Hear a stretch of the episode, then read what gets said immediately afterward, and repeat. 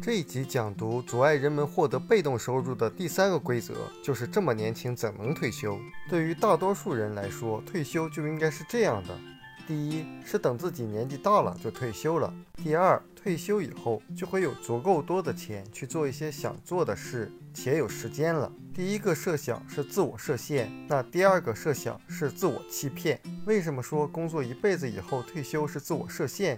为什么我们应该等到六十多岁才不用一周连续工作四五十个小时？原因很简单，大多数人都天真的认为他们不得不这样做。当然，他们这个想法完全合乎情理。因为所有的经验在告诉人们，大多数人都没见到过提前退休的人。我们都被冠以这样的观念：只有年纪大了才能退休。那是他们真的喜欢去工作吗？实际上，有一份报道表明，心脏病患者发病最多的时间段是在周一上午十点钟。你发现很多人宁可要离开，也不愿意去工作。人们另一个误区就是日复一日的工作，五十年后退休了，突然间他就有钱了。人们可能对金钱有错觉，比如大多数人都想着退休时光就是自由时光，他们认为那个时候自己就没有金钱的顾虑了。事实上是什么？退休之后，人们仍然会有经济压力。很多人实际上是自我欺骗，认为当他们最后不用工作的时候，就会奇迹般的有钱。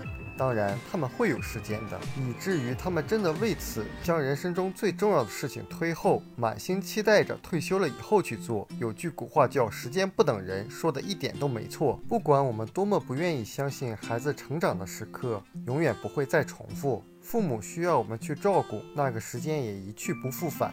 很多的事情都是短暂的，错过这些就意味着错过了生活。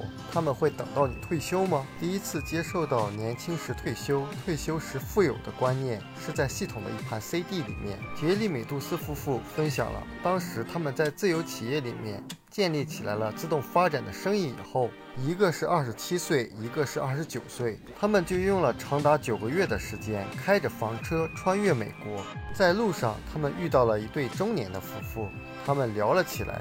那对中年夫妇认为他们肯定是富二代，所以问起来他们是做什么的。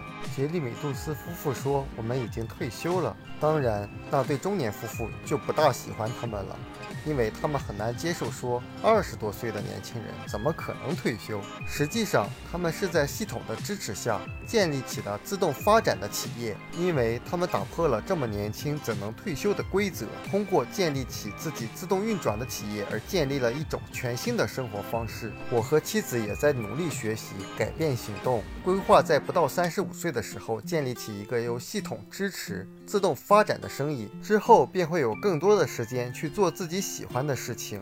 自由并不意味着你想做什么就做什么。但是它一定意味着，你不想做什么的时候，你可以不去做，因为当你的理想的生活方式已经完全靠你的被动性收入可以支付的时候，你真的有更多的选择，可以去做你喜欢的事情。人生就像一杯苦酒，你可以用一生的时间喝完，也可以在短短的几年内喝完，然后就去喝甜酒。路是自己选的，也是自己走的。我们书友会希望用十五年时间带动一亿人读书。改变思维，思考致富，和一千个家庭共同实现财务自由，快来加入我们吧！